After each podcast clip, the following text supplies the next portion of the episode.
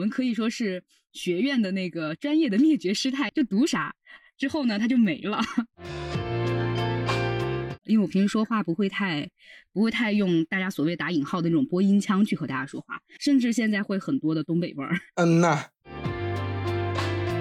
我从博一到现在，老师每次问的第一个问题就是我最害怕问的、听到的一个问题就是你的研究问题到底是什么？每次问完之后，脑子里就在想啊，我刚才描述的那些都不是问题吗？你觉得现在读博难吗？唉，我觉着怎么说呢？现在是天临几年？结果他就跟我说，说他考试的时候后面有一道大题还是两大题没做，结果最后出来的那个分儿比我还高几分。故意那样说的吧？哎，那我就不知道了，就让我听着很难受，你知道吗？但最近的那个，我听到他说的是什么？说呃，人文专业都是舔狗，都是服务业。我觉得这个观点我不是很认同。呃，作为一个公众人物去讨论这些东西，其实有很大的一个舆论的一个倾向。最后还有什么总结吗？就剩一句了。嗯，我想想啊，来钱的火车票谁给报了？来回的，算了算了，我不报了，不报了。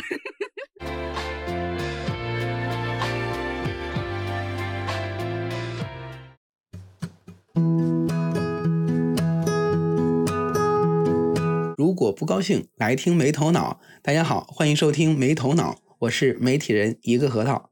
马上就要考研了，今天呢，我们来聊一聊考研考博相关的话题。我们先来看一个数据：今年考研报名人数四百七十四万，是九年以来的首次下降，相比去年减少了三十六万。最近一段时间以来，张雪峰老师劝大家不要学新闻的消息引发了热议。最近他又说文科都是服务业，言论再次引发关注。那还要不要考研考博？学新闻有没有前途？读新闻传播专业是一种怎样的体验？今天呢，我们就邀请到了正在北京体育大学读博士的小贝，来听听不内卷、不内耗、文体两开花的小贝同学的读博体验。那小贝先给大家打个招呼吧。Hello，各位听众朋友们，大家好，我是小贝，然后现在呢是在北京体育大学就读博三。嗯，那你先简单的介绍一下你读博的一些情况。嗯，读博的话是从呃从考博开始简单来说一说吧，因为它其实是一个非常长的一个战线。对，好呀，嗯，因为从读硕士开始，第一年我也就已经想要准备读博士了，但是具体的那个时候的方向什么都没有特别的确定。当时我的硕士呢是在中国传媒大学读的，读的是新闻与传播专业。嗯，但我们那一届就是有点儿 有点儿奇妙啊，就是我这一届的同学们都非常的奇妙，我们可以说是学院的那个专业的灭绝师太，打引号的灭绝师太，就读啥。之后呢，他就没了。比如说我读这个，我们读北体的时候，当时本科来的时候，毕业的时候呢，他就改了名字，不叫北体传媒系，改为了升级了，叫新闻与传播学院。然后等到我考研的时候呢，去了呃，就是中国传媒大学。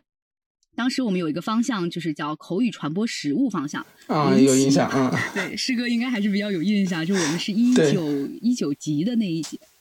然后那会儿呢，还是可以拿到。呃，新闻与传播的文凭，但是是在呃中国传媒大学的播音学院去学播音的相关专业。就那个时候，大家很多喜欢像我一样比较业余一些，但是又很喜欢学播音的那些同学，就非常的钟爱这样的一个方向。但我们读完之后呢，就这个专业就直接没有了。我们现在是最后一届在呃在播音学院，然后读新闻与传播学院的这帮孩子。然后再回到刚刚说到那个备考博士啊，扯得有点远，但是很有意思。备考博士的时候也是，当时我们这一届是最后一届用公开招考的形式去考试的，所以我的备考更多的是在针对于北京体育大学的这个考博的一些真题，包括他要考的政治、英语，还有就是专业课的这些内容。和我印象当中比较。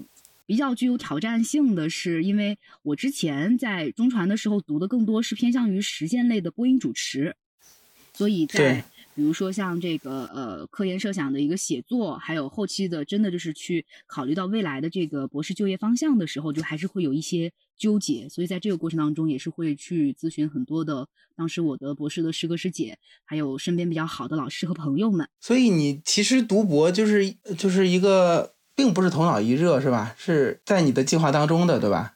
对，包括读研、读博也都是。我读研的时候也是大二二的时候就已经开始了，那会儿就已经在陆陆续续的在看一些专业书、专业课，但没有背书的习惯。大概在考试那一年的十月份才开始背书，就有有一点离奇我的备考经历。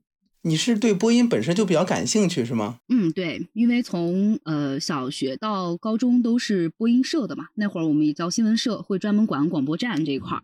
所以自己是比较喜欢这一块的，然后配音啊什么的都觉得很有意思。但是就是南方人嘛，听现在的口音也还是能够听出来一点的。因为我平时说话不会太不会太用大家所谓打引号的那种播音腔去和大家说话，所以就是甚至现在会很多的东北味儿。所以就是说话的话会有很大的这个，尤其嗯嗯这种前后嗯呐，对前后是不是周围周围东北的同事比较多？东北的语言文化它的感染力是比较强的。但是其实我我是感觉声音条件其实是已经很好的了。哎，这不是得亏咱们母校的培育吗？对，感谢中传，感谢中传。对，然后自己就是比较喜欢这块儿，所以当时也就想着嘛，就是本身自己也学的是新闻，正好有这样一个方向。我当时看到这个方向之后，就觉得非常匹配我的需求，就是对它相当于是把你的专长和你的兴趣结合在一起了，然后又是一个很好的学校。对对，就非常非常非常的中意它。从那个时候就开始，大概大二的时候就已经开始在准备考研的事情。对，嗯嗯嗯。但是你准备考研的时候，肯定也没有想到它是最后一届，对吧？对，没有想到，每次考试都没有想到自己会是最后的那个，好，就是最后关门弟子。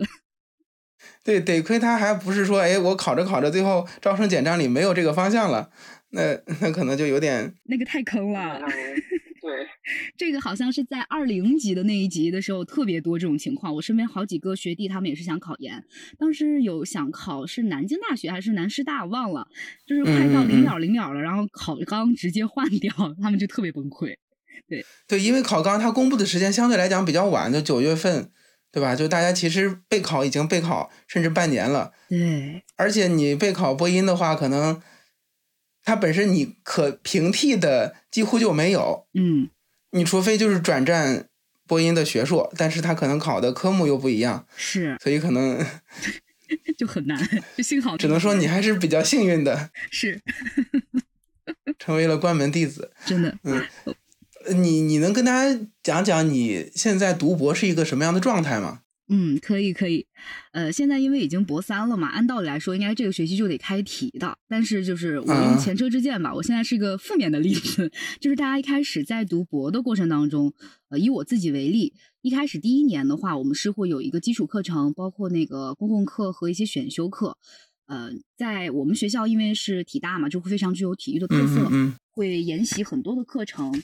嗯，比如说像这个公共课里面，除了我们经常要提到的就是马译，还有这个英语博士英语之外，还有很多的，比如说像什么体育科学研究方法，还有什么啊如何写好科研论文等等。那方向课的话，我们就只要主攻自己的一个体育新闻与传播研究这一块就行，剩下的还有很多的这种公共选修课，比如说像智华研究、调查研究，还有呃研究文献的系统评价等等。那这些东西其实，在博士期间的第一个学年当中，我们是只需要把相应的这个学分修满。所以在博一的上和下两个学期，也就这一整年，基本上就是在上课，因为课程其实呃还是比较满的。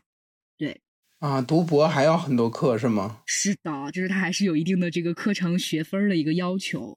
但我们学校的学分会比其他学校我了解到的，比如说像中财或者像人大，他们的分可能会更多一些。他们的课业压力会比我们更大一点点。对，你能简单描述一下你现在是一个什么样的状态吗？你觉得就是博一、博二、博三到现在每一年分别是什么样的状态？然后现在什么状态？可以，可以。就博一的话，可能就是一种憧憬，因为你刚考上来，大家可能都是刚考上来，哎呀，可激动、可兴奋了。但那个过程当中，除了兴奋这个劲儿过了之后，你就会在想，我接下来应该做什么？那就是我除了上完课之后，我也在想，我到底要研究什么？这也是我们最开始其实，在考博、申考，包括大家是资格审核一样，都需要提交一个科研计划、科研设想。对对，科研设想或是科研计划。那在那个过程当中，之前我就特别想要去研究，因为我贵州的嘛，就很想研究这种少数民族非遗体育这一块儿。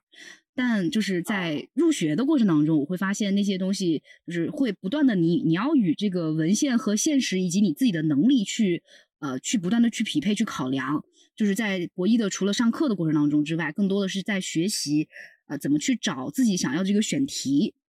然后在第二年的时候，基本上和需要和导师，更多的是和导导师和师门的这些师哥师姐，还有师弟师妹们去交流，然后通过组会的形式去了解自己的这个专长和喜欢的这个方向。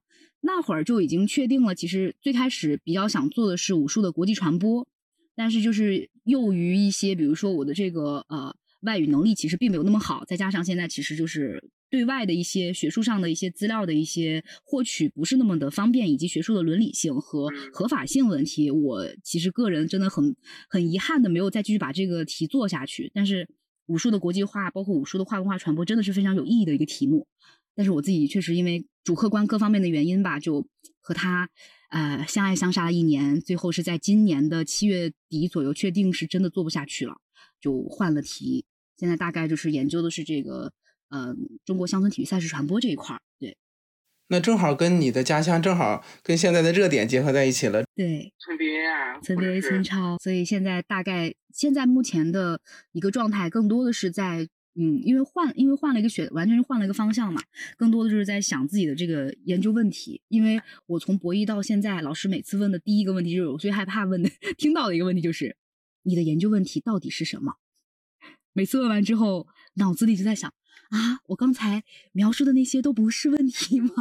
这真的还是挺、挺呃、挺煎熬、挺难过的一个过程的。对，但是在这一次次的被被提问或者说被追问、被逼问的过程当中，你会慢慢的发现，哎，之前可能考虑的更多，它不是说一个学术上的一个问题的提升，而是呃，可以说是一些经验之谈，甚至是一拍脑子去想的一些东西，总是一些我以为的东西，而不是与文献的对话。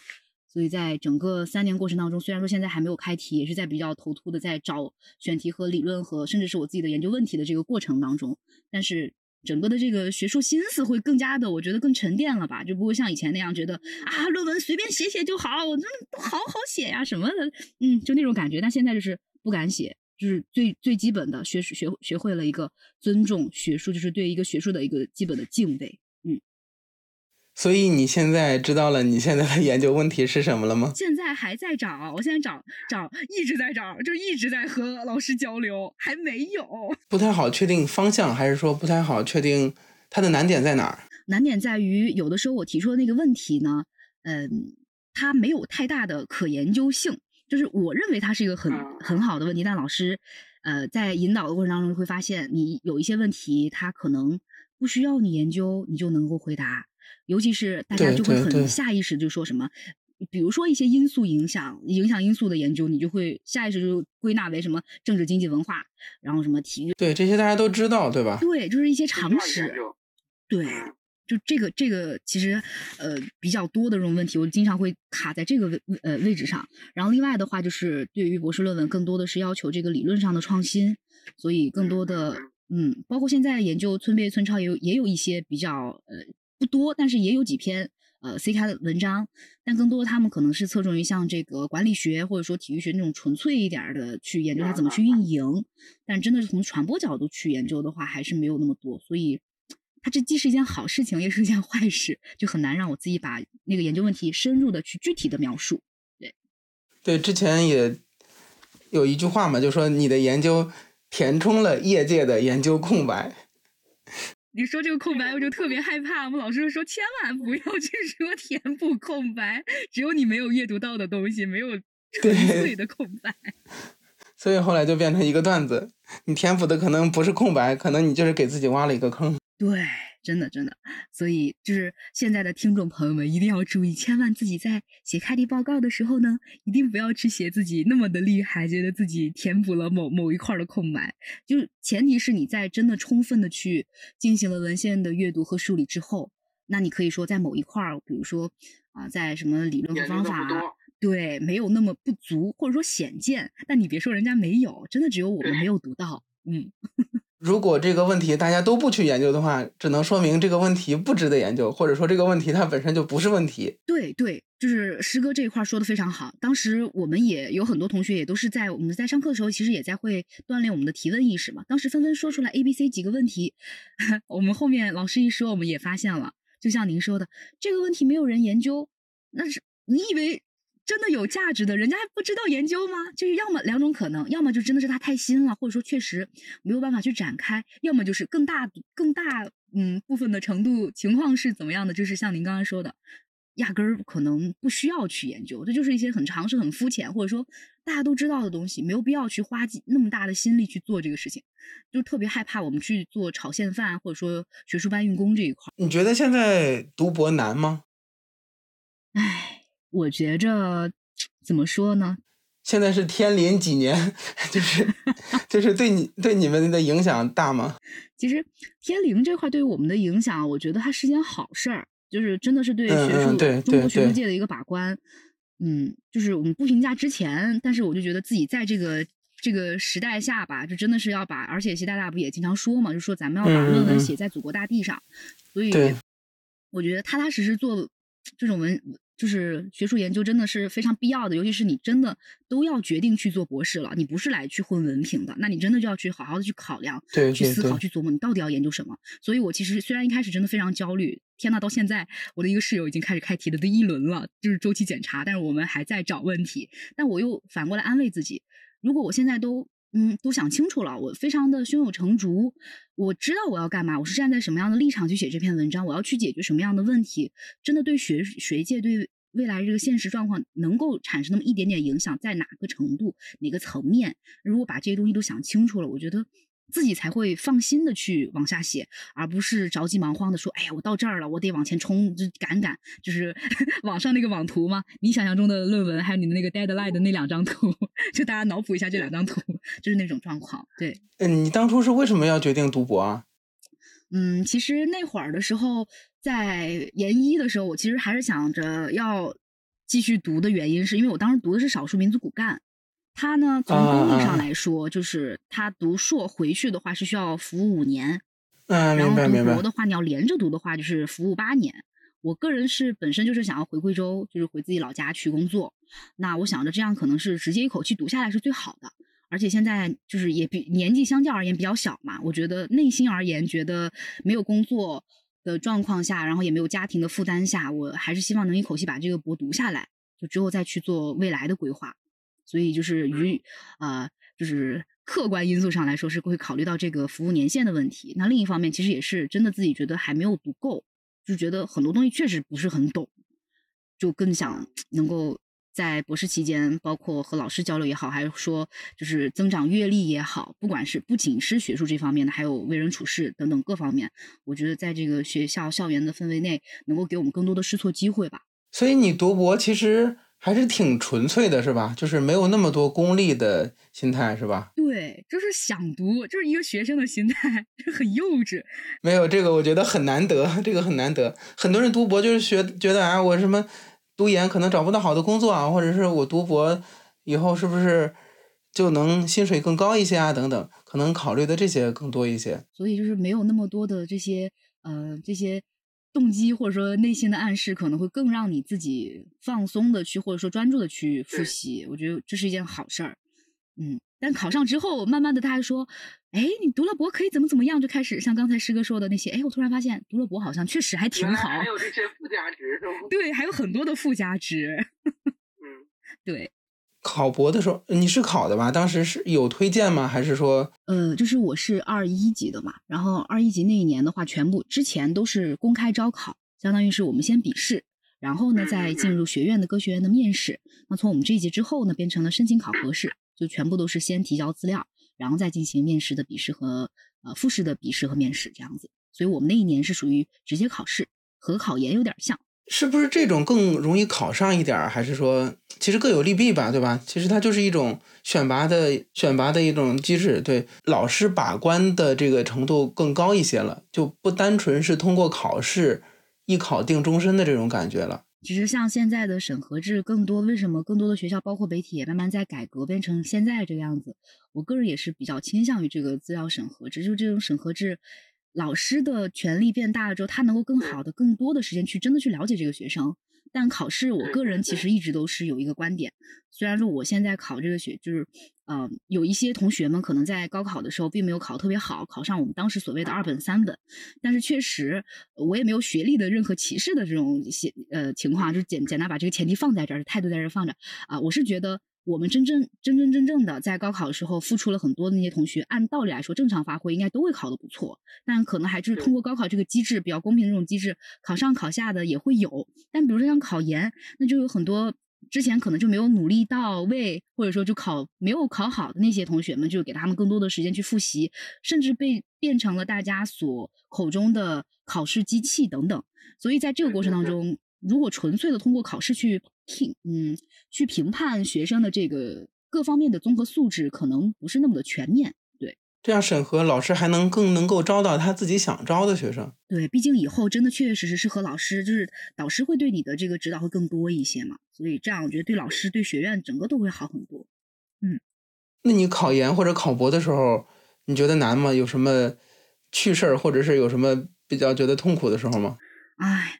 难的话就是怎么说呢？因为我用了这个机制的话，可能就比大家要稍微呃没有那么大的竞争。因为少干的话，相当于你是哪个省的，报了名之后，你就只要和报了这个学校的那些人，就是我们会单独的一批去进行录取。但是你也得达到基本线嘛，肯定也得付出一些东西的。对，肯定肯定，因为我每次我考少干的话，基本上都是考博考研都是第一名进去的。所以就是自己非常安心的去进，而不是说我可能如果我正常的以考生正常考生的身份去，我可能就贴边儿贴线，就会非常非常的担心。对，但通过就是少干这个身份的话，更多的我就是以，而且是比普通的人会更优秀一些，但是可能又不至于说优秀到拔尖儿的那种程度。所以这一批学生，我就属于这一批学生。所以在就是拿到第一次的这个笔试成绩出来之后，我就基本上知道我稳了，因为我我的面试我是。非常占优势的，我自己知道我的表达能力，还有整个的这一方面是比较就是比较流利吧。然后和老师的这个互动沟通也都比较好，所以我觉着只要是 我的笔试过了，后面一一般来说就没有什么太大的问题。所以觉得难度上来说会比大家要稍微简单一点点，但是就相当于换了一个赛道，咱就是换了一个单独的赛道，嗯。但是重点在哪儿呢？就是一开始的这个，嗯，比如说以考研为例吧。当时考研的时候，我记得我和师哥认识，应该也是在考研那会儿，在和张张师哥那边吧，可能是那会儿我们 就是我那会儿考研的时候，没有一个系统的复习计划，当时也没有说去看什么考研公众号啊啥的，就是一点儿这种计划都没有，就是啊，我就脑子里就觉得我要考这个就行了。然后为什么考中传呢？最开始我其实想考川大来着，就因为我室友的一句话说，川大的新闻还没有中传好呀，你这又不是学播音。我后来一想，哎，对。就这么的就换了，就直接就换成了这个中传，因为考研只有一个方向嘛，我就直接就很随意的就换了。但当时了解更清楚了之后，我就发现中传确实是我最想要的，就是它的又衡量了一下利弊嘛。然后难在哪儿？就是我没有这个全程的一个复习的一个计划，就是比较呃好听点是灵活，不好听点就是瞎学，你就不知道哪个阶段你自己该干嘛。包括我刚刚跟您。呃，聊天过程当中还提到说，我背书的这一块儿，呃，当时考四四零啊，呃，是需要考这个新闻史吧，就是它比重非常的大，背的东西 特别多。我当时因为中传，我们考那个方向的时候还需要去面试，就是要录小片儿，和正常学播音的同学们是一样的。我们那个是占整个的三三四四四零的百分之五十的分儿，所以它会折成一个百分之五十，非常的高。那除了去准备这个之外呢，我们的那些题，我当时就。啊，就忘了，完全去忘了需要背诵。直到有一次去准备录制的时候，就碰到一个直系的亲学姐，然后她就在问我说：“现在是不是新闻史这些都已经背诵到两三轮了？”我说：“啊，两三轮，这什么东西？” 我就以为我就以为我看看就行了，因为我真的是那种我是属于考试技巧型的选手，我真的觉得就是只要我感觉对了啊，我我大概看了很多，就是。他倒不是说我一定要死记硬硬背一些东西，我记忆关键词，包括我当时考研那一年有一道题，我记得特别清楚，考了一道申报和史量才的。我当时预测的时候，我就预测了一定会考这个，好吗？好，我没看，就是就他没看，就特别当时考考场上我就有点又激动又生气又懊恼的那种。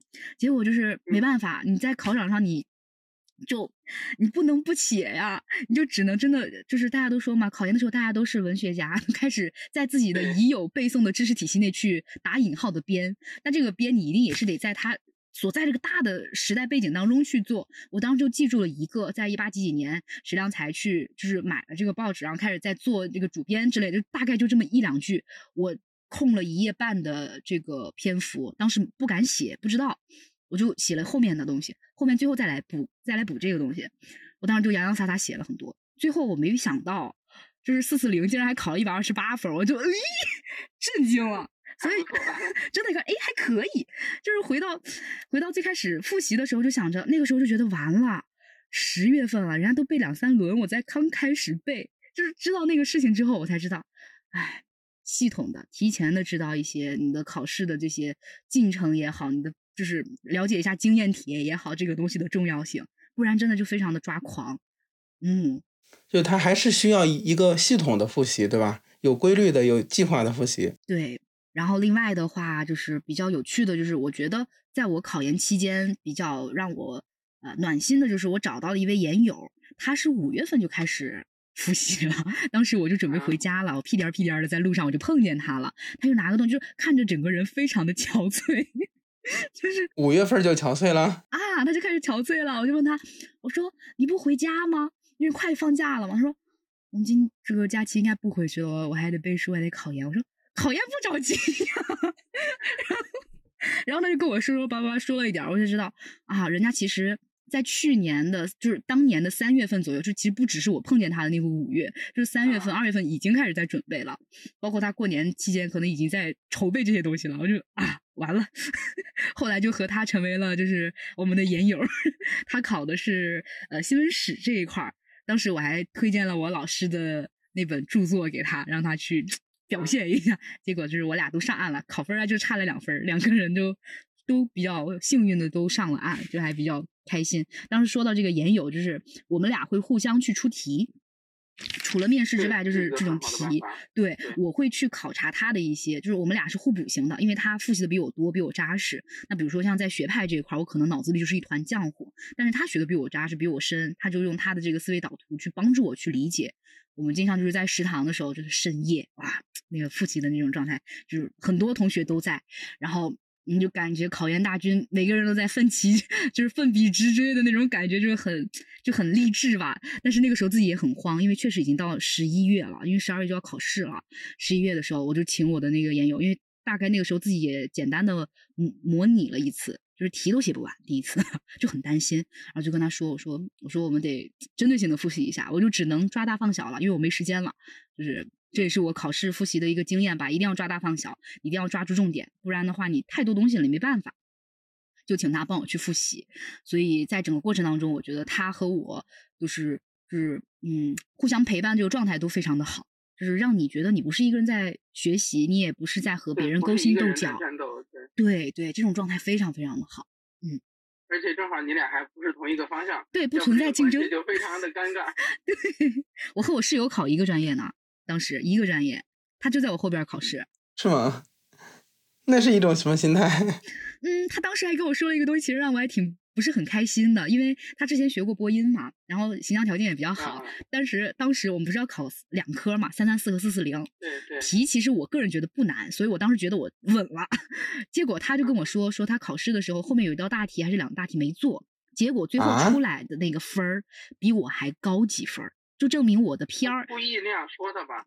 哎，那我就不知道了，就让我听着很难受，你知道吗？我说学霸不都这样吗？啊，我没复习，我怎样？反正我都不会，真的就非常的非常非常的尴尬。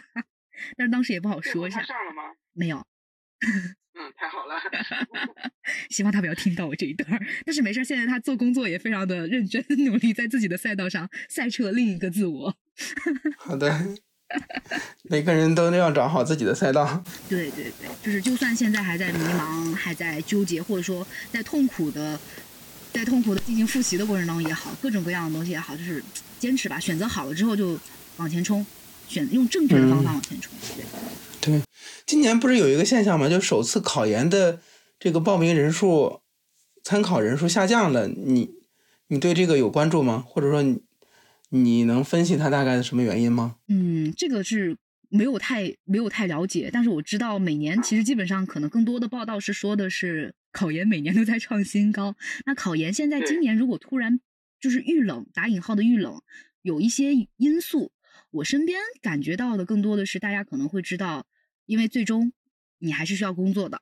一，你考研不一定能考得上，你考完上考上之后，那一两年之后、两三年之后的那个就业场景又不知道是什么样的一个情况，所以大家可能更多的想要去就业。包括之前的咱们就是因为这个啊新冠疫情的情况，大家也会更加的去对于比如说像公务员的考试铁饭碗会更加的中意。呃，所以现在考研虽然说热度可能暂时阶段性的。变低了一点点，但是我觉得像考公那些的热度会持续的上升一段时间，但这个都是一个生态的东西，就是会在不断的变吧。我觉得到后期的话，它是在一个稳定的状况下，比之前相较而言少一些人，就是觉得没有什么太大的影响。那对于今年考试的人不就好了呗？就是你的竞争人变少了嘛？对，就是大家也不用太去太 care 你的这个整体人数，因为我们只是那几百万或者几千万之分之一。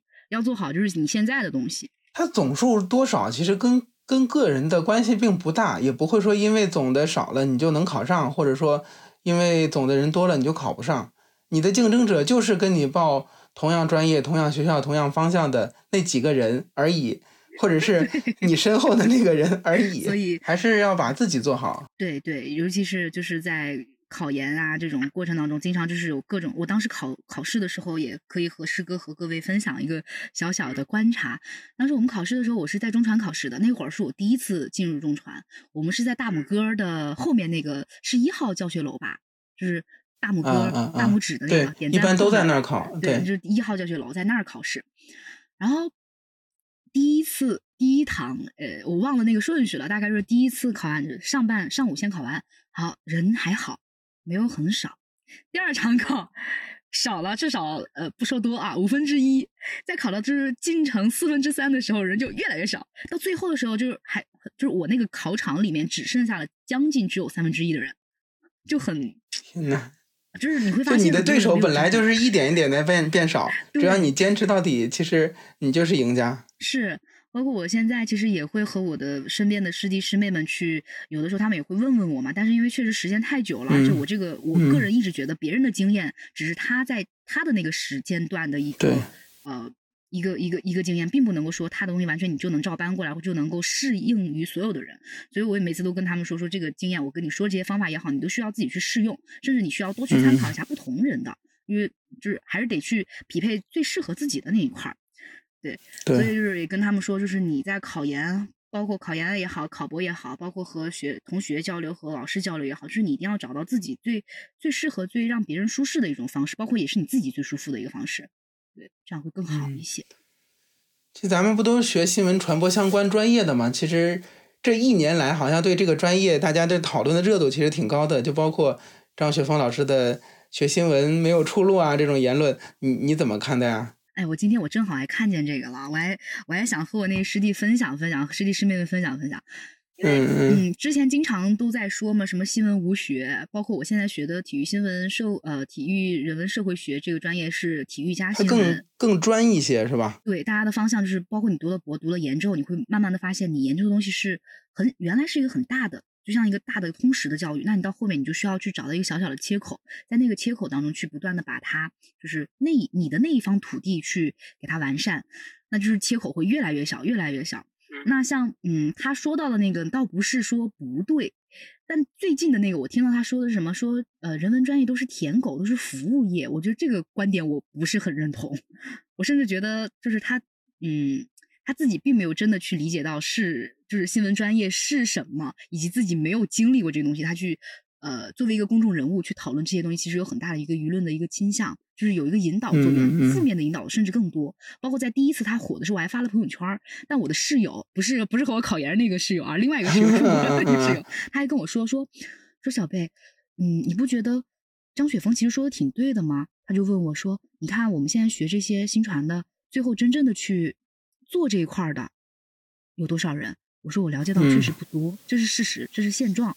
但是我又跟他反驳我说，但确确实实也是因为真真正正的我们传统意义上理解的这些记者也好，编辑也好，包括主持人、记者也好，他这些编是很少，但你可以从事相关的职业呀，并不是说我学了新闻，我就一定得去去当记者，或者说我学了播音，我就一定要上央视，这不可能也不现实。但是你的学会的这些技能是可以迁移到的，包括文科本身就是一个非常的，我可以说，呃，我自己的一个观观念啊，不一定正确。嗯，我觉得文科其实就是一种人学。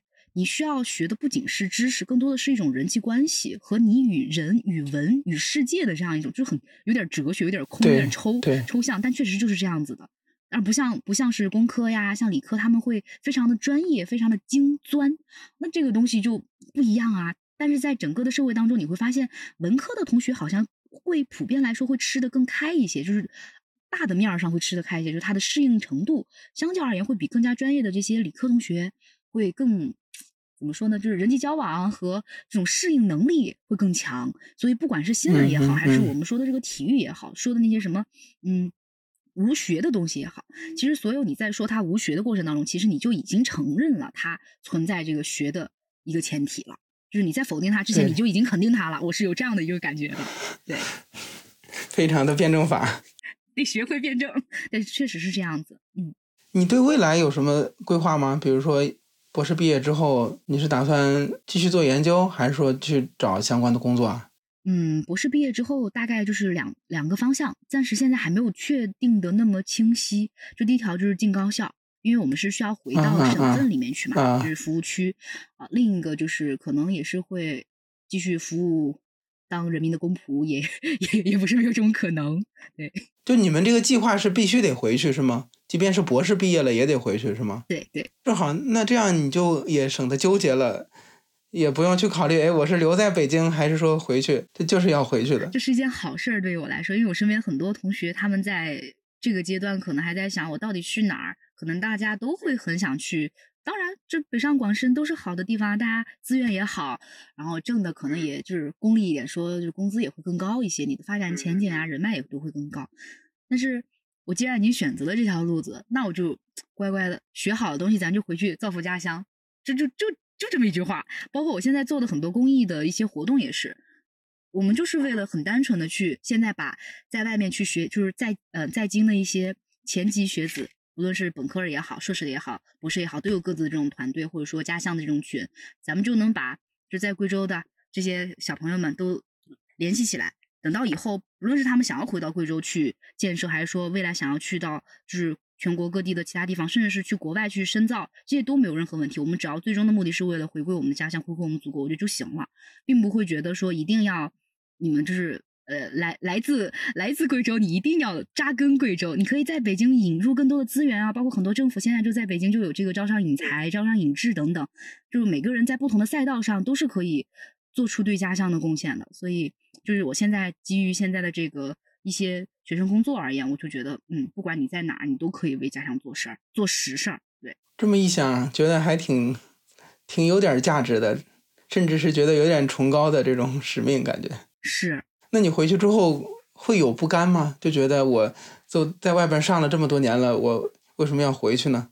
啥不甘呀？当我一开始 选选择要考这个少干的时候，我就知道了。因为你在做选择的时候，大家已经都是成年人了，一定要想清楚它的利弊得失。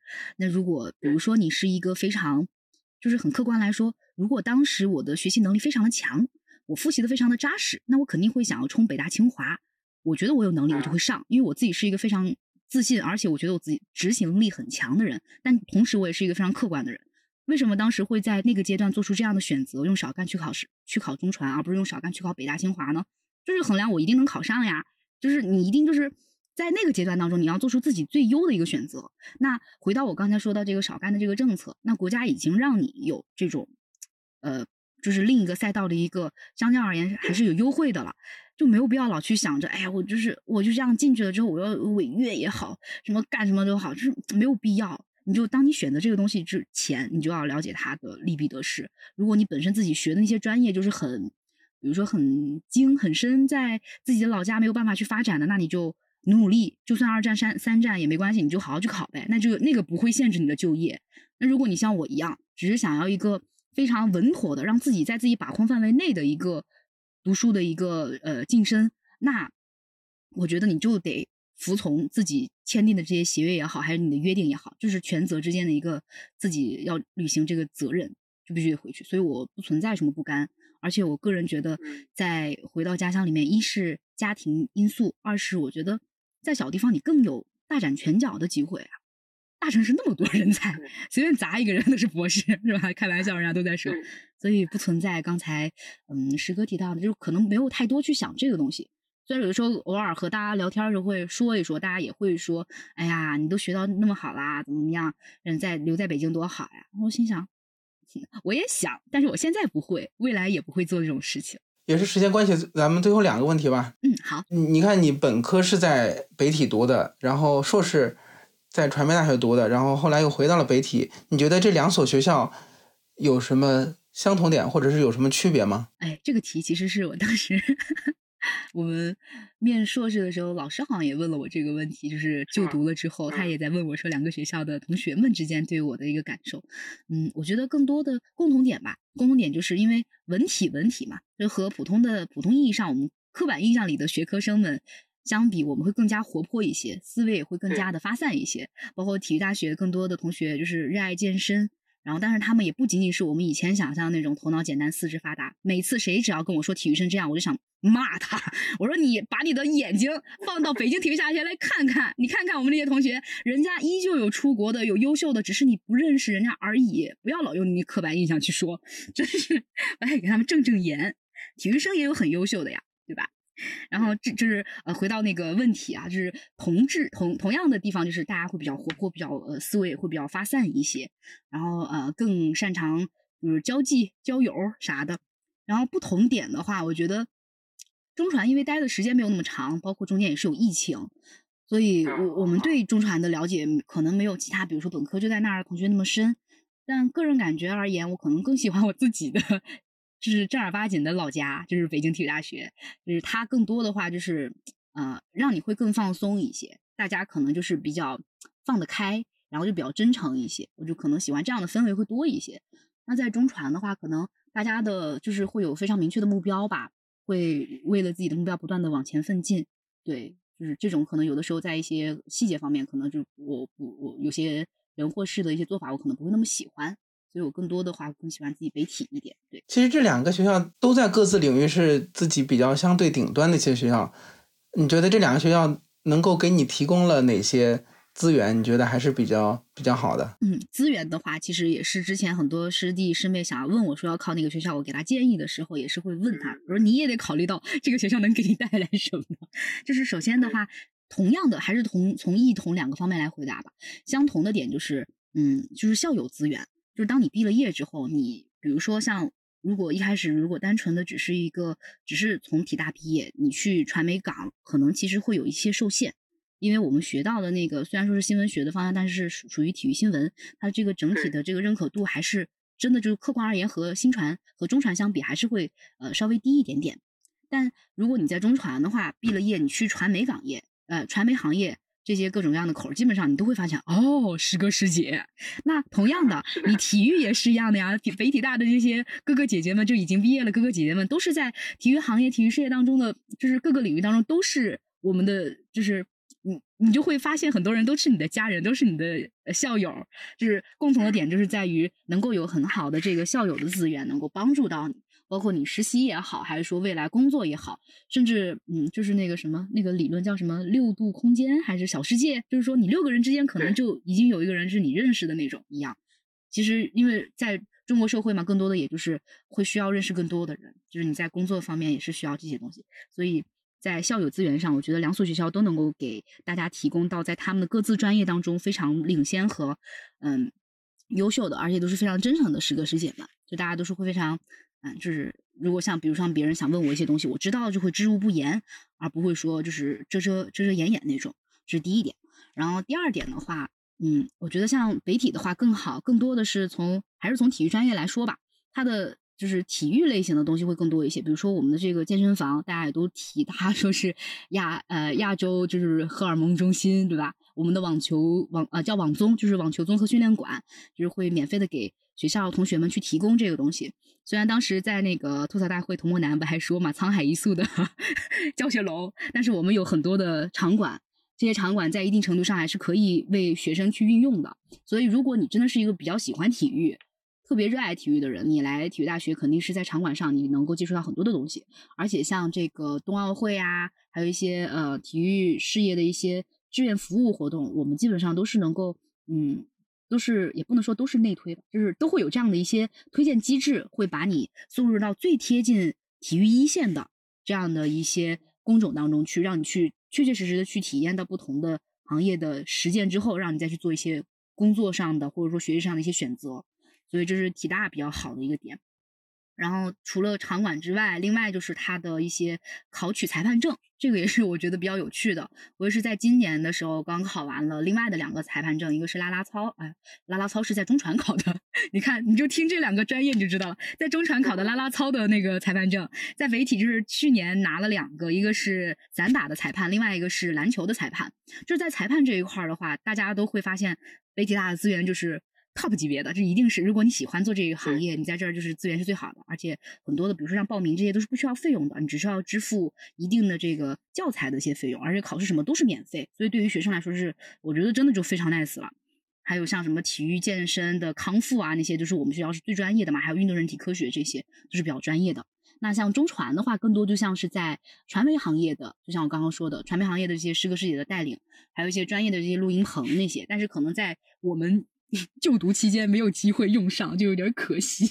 那其实大家如果到了到了中传之后，会发现其实它有很多可以开发的地方。虽然我可能没有没有发现到，但是其实大家可以去哎，到了我们的海底捞大学，继续去发现一下它的就是点 和美好之处。你之前还谈到你说什么不内卷不内耗，然后你你你自己是这这样的吗？哎。不，这个这个这个这个评价，其实当时和我姐姐聊天的时候，她也想邀请我去他们学校去给他们。她现在在带中学初中生，给他们去做一个励志演讲。她就想让我去大概说一说自己的故事，说一下这种成长经历。当时她就给我准备了这个题，就是也没有准备这个题，就是聊着聊着，她说：“我把你题已经想好了，我什么不内卷不内耗，我是怎样考上博士的。”那这个题对于我而言，就和刚才回答师哥那个考试考研。备考难不难的问题一样，就是它一定程度上是反映了我是一个比较放松的。为什么我放松？我状态压力比大家低，就是因为我知道我在这个环境范围内，我只要自己做到我自己最好的状态，那我是可控的。我是基本上是我自己觉得我尽力了，我就能考上的那种。所以我觉得不会那么的累，不会那么的卷。但另一方面，它也不至于是零压力、零内耗。我只是说我没有那么没有普通人那么深。我是觉得你找准了自己的赛道，就是你很明确你自己要在哪个赛道上去跟别人竞争，而不是说内心是迷茫的，然后。面对这么多赛道，我不知道怎么去选。如果现在就是我们现在的听众朋友，如果还有像我以前，因为刚进大学的时候，其实也会不知道自己想要什么，甚至当时还出现了一些事情，就是让我印象比较深刻的，就会让我觉得，就是我会参加很多不同的活动，包括唱歌的也好，主持的也好，辩论的也好，我会参加很多很多的活动，然后体育的也会参加。那在那个时候呢，就是有一些部分的同学会觉得我什么都想要，就觉得这个同学好像比较功利，什么都想要。但当时我的辅导员找到我，就是安慰我说，因为什么类似于那种公投投票没有把我投上，就是类似于选什么丧偶学生，这个对于我内心的影响其实还挺大的，有点阴影。我觉得我和大家无冤无仇啊，我这成绩也到了，也没人选我，怎么回事儿？后来发现确实就会有人去，不能说嫉妒你吧，就是会有一些这方面的考量，就觉得哎，你什么都想要。当时我的我的辅导员原话就说这个，我当时就直接 diss 他，我说。那我一个作为一个大一的新生来到一个新的环境，我不应该都去尝试一下，才能知道哪些行业、哪些领域才是我最合适的吗？当时他没有办法回答我这个问题，因为他应该也认可我想说的这个事情。所以我觉得，就像刚才师哥所说的一样，找准自己的赛道，用科学的方法，就是一门心思，就心无旁骛的往前去冲。我觉得这是我。在不管是考研也好，还是考博也好，整个的这个就读期间最稳定的、最没有变的、没有情绪波动的一个一个原则，也是让我没有那么的内耗，没有那么的内卷，就是比较看起来就很快乐、很佛的那种状态，对，保持的一种呃一个秘诀吧。嗯，对，我觉得你还有一个特质，就是文体两开花，在你的身上这个概括的非常的准确。对我就是自己好这口，就用他们的话说，就是比较喜欢参加这些活动，比较广泛是吗？对，但是我的兴趣其实也还好吧，就是只只在于文文这块儿，可能更多就是，呃，就是写写点东西，然后呃唱唱唱歌，一体这块儿嘛，就是要么自己喜欢运动。我当时还和他们开玩笑呢，我说，呃，不爱哎不会做波不会做波比跳的主持人不是好不是好解说，就是还是呃不会做波哎不会做波比跳的记者不是好不是好歌手，就类似于就是我比较精进的这三个行业，就是喜欢运动，但是我是朋克运动，我没有像我那些体育朋友们那么 那么的自律，就是到点儿了我就动一下，这是我养成的一个习惯，就每周我会动那么一两次，不多，但是。够了，对于我自己就够了，不用太去追求那些东西，就很朋克。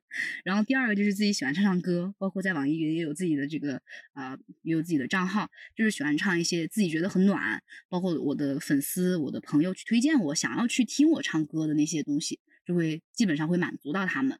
然后第三个就是播音，那就是没事儿的时候可能会去找，就是主持也会过来找到我，包括今年也是解说的这个亚运会的龙舟项目，嗯。就是整个来说，就是让我自己做一些自己喜欢的，在兴趣点上的事，我就会非常非常非常的有动力。对，也是别人看着我这个博士读的非常的丰富（括号 有点有点过于丰富的这样的一个状况原因所在），就是太喜欢去做一些社会工作了，就真正做到了德智体美劳全面发展、全面开花。希望如此，而不是两开花了。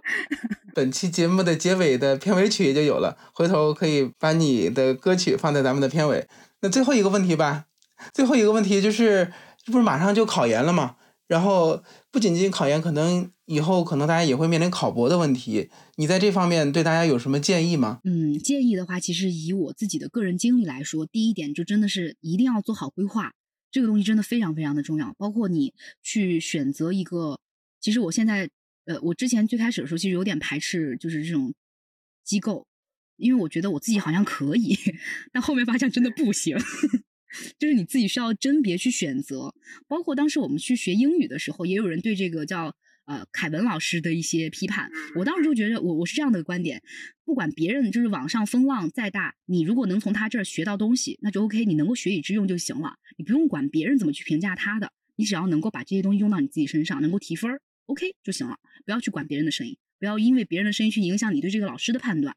就没有意义。你的目的是考研上岸，好，这是第一点，就是一定要有一定的这个计划，而且小括号的小另外一个小点就是不要太去介意别人对对，嗯，其他人对这个老师的一些评判，就是在括号在这个没有呃违法乱纪的情况下啊，他的一个就是纯教学这一块，你就认可他专业性就行了，然后学以致用，呃，这是第一点。然后第二点的话，就是你一定要选好一个真的是自己感兴趣的点，包括我为什么从。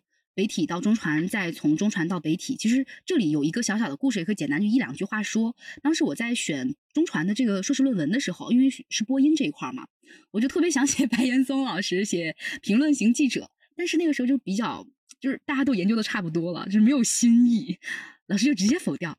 然后我就就就下意识的就提了一嘴，我说：“老师，那不然写体育解说？”他说：“行。”然后就开始关注了专业的方向。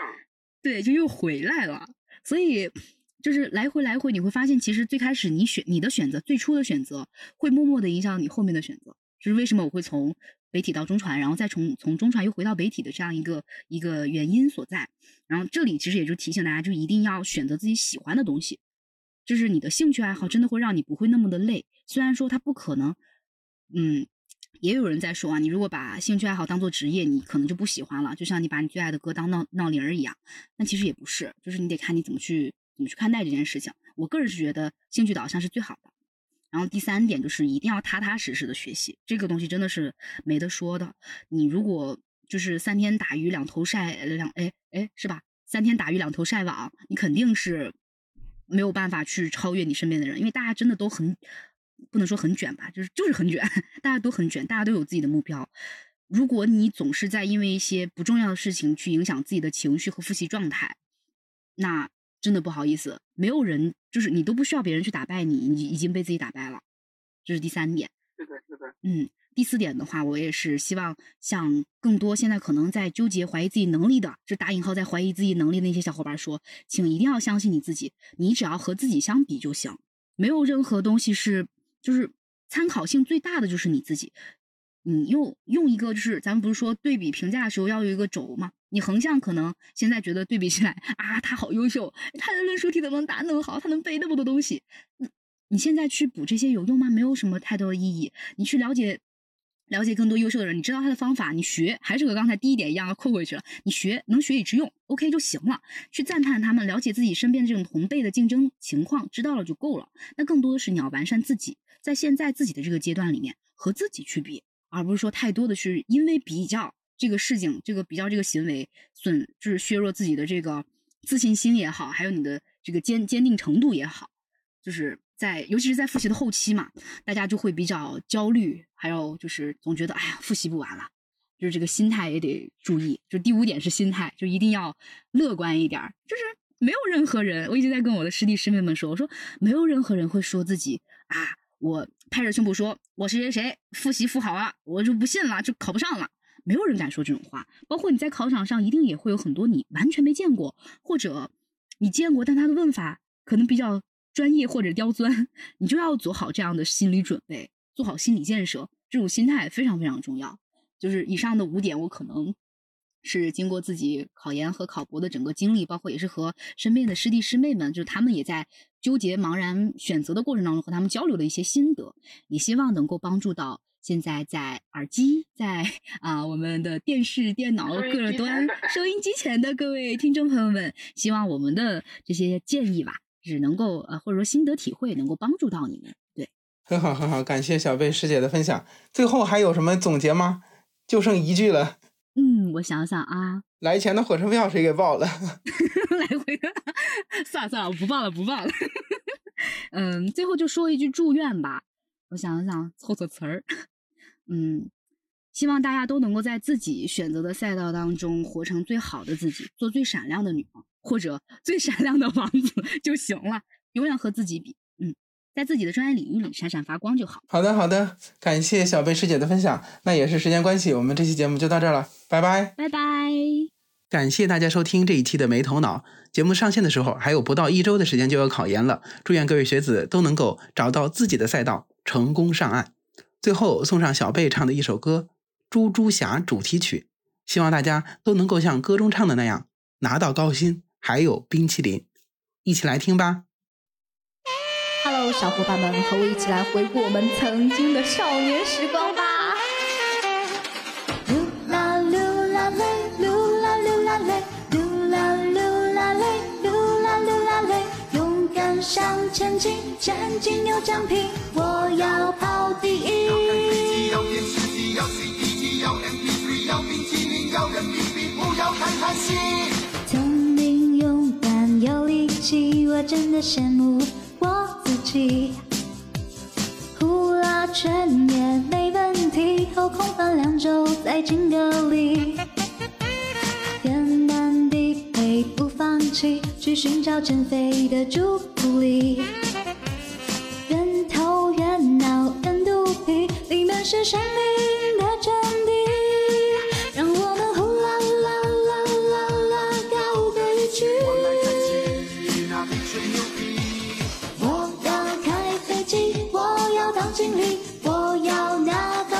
还有冰淇淋。我要得第一，不能太费力。我们合力心有灵犀。西医说我要拉皮，中医说我要注意体型。千山万水不怕崎岖，最后发现无药可医。我也曾经跑第一，是因为第一才有血皮。我也思考人生意义，才发现自己真了不起。忍不住呼啦啦啦啦啦高歌一曲。我要开飞机，我要当经理，我要拿高薪，还有冰淇淋，